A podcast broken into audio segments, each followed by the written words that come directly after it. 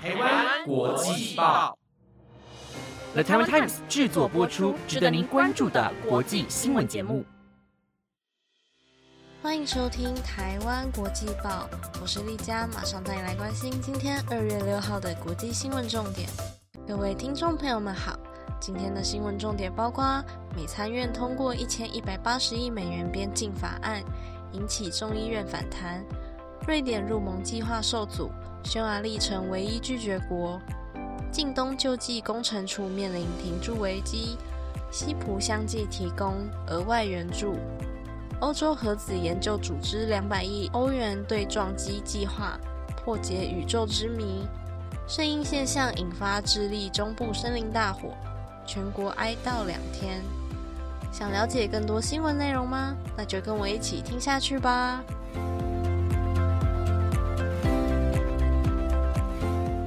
首先为您带来的第一则新闻内容是：美国参议院周日宣布通过一项价值一千一百八十亿美元的两党边境安全法案。该法案旨在强化南部边境安全，同时提供援助给乌克兰和以色列。然而，却引起众议院的反对。该法案不仅涵盖用于边境安全，还包括六百亿美元用于支持乌克兰和俄罗斯的战争，一百四十亿美元。用于以色列安全援助，以及二十四亿美元用于美国中央司令和红海冲突。另外一百亿美元将为乌克兰、加萨和约旦河西岸等冲突地区的平民提供人道援助。然而，众议院多数党领袖史蒂夫表示反对，指出推动这项协议的人并未说明每天接受五千名非法移民。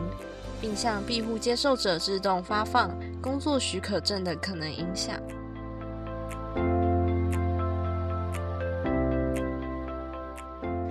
第二则新闻内容是：匈牙利执政党亲民盟抵制了反对派召集的议会会议，拒绝批准瑞典加入北约的提案。周一，美国特使与波兰、丹麦、斯洛伐克等北约盟国大使出席匈牙利议会，向布达佩斯施压，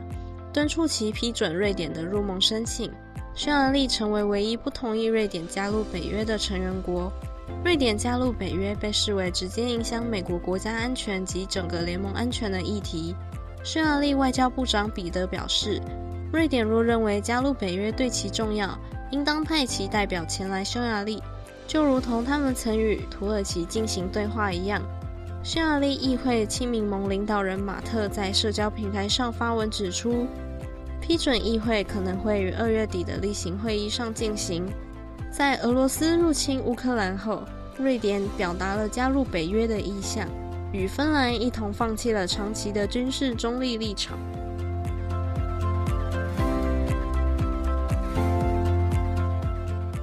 第三则新闻内容是关于西班牙外交部长阿尔巴雷斯在周一告诉议员，西班牙将向联合国巴勒斯坦难民机构的近东救济工程处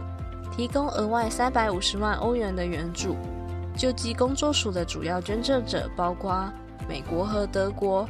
但这些国家已经停止援助。此前，工作署因涉及去年十月七日武装组织哈马斯突袭以色列的指控。而受到争议。阿尔巴雷斯告诉议员，近东救济工程处的情况十分危急，其在加沙的人道主义活动面临着几周内陷入瘫痪的严重风险。邻国葡萄牙同样在周五宣布将向救济工作署提供额外一百万欧元的援助。葡萄牙外交部长克拉维尼奥在社交媒体上表示，在这个困难时刻，不要背弃巴勒斯坦人民。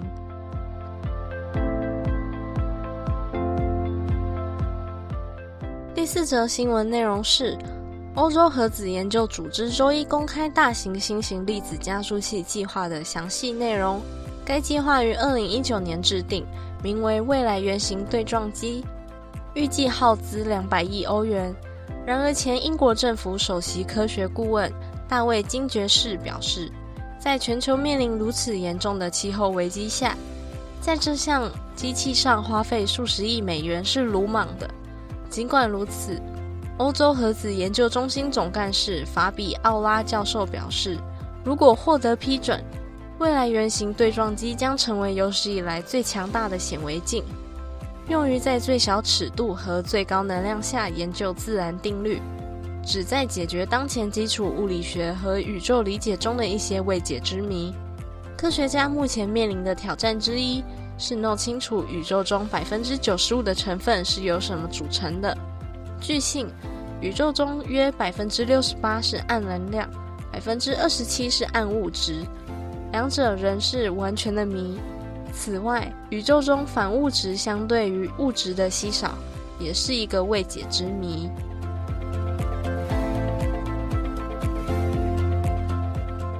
最后一则新闻内容带您关心的是，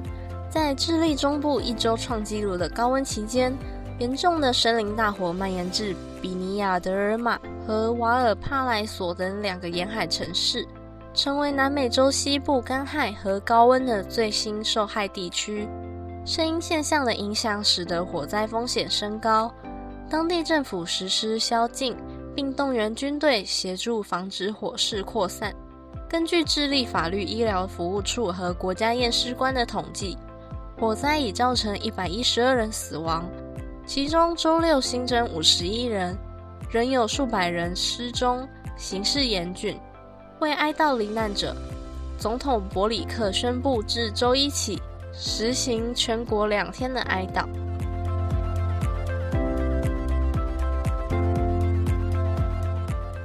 以上就是今天国际报的新闻内容。如果有任何的想法，都欢迎到 Apple Podcast 或 IG 底下留言。